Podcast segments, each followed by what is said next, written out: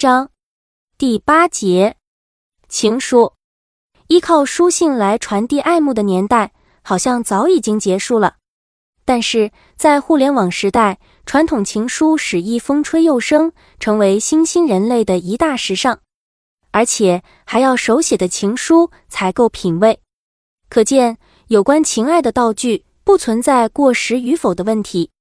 情书的功能在恋爱中有延续亲密关系的作用，单恋者则将自己的思念化作文字，企图美化其感情，往形容词和华丽的句式方向靠拢，并把自己刻画成一个卡通式的一日不见，如三秋稀式的人物。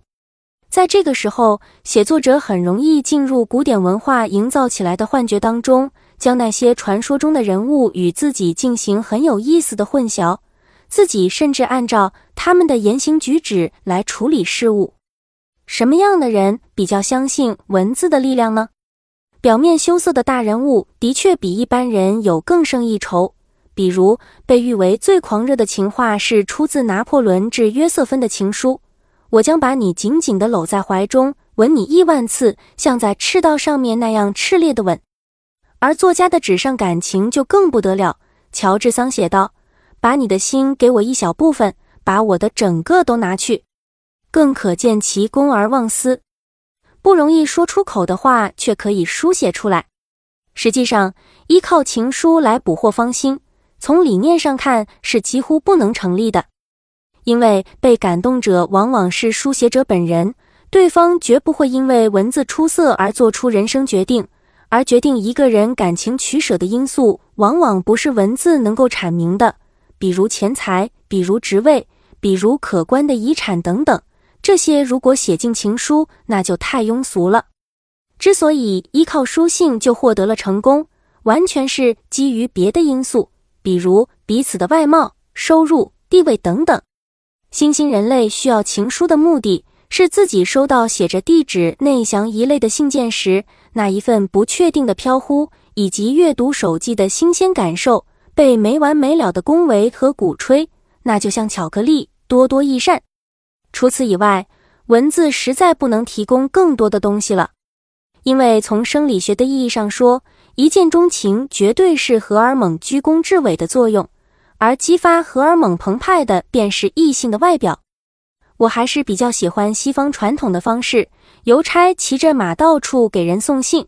而写信的人也是用很好的羽毛笔，在印有自己家族徽印的信笺上书写。手写的信给人很诚恳的感觉，这是英国古老的贵族传统。在圣诞节的时候，我会寄出几百张贺卡，在贺卡上亲手写上贺词和自己写的诗或格言。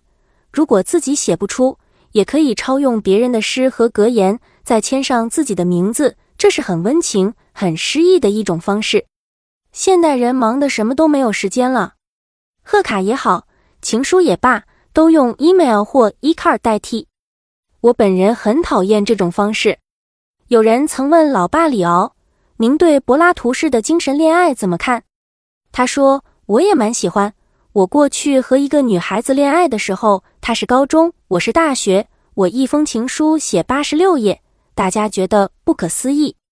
那时候是很纯粹的恋爱状态。”感觉非常的温馨，情书会失效，爱不能分离，分离不可靠，爱意失掉身体就不可预料，爱靠身体连接，情书会失效，情书愈寄愈要丢，哪怕寄挂号，高人不信写情书，只相信拥抱，知道拥抱一不成就大事不妙，有人日夜写情书，想来真好笑。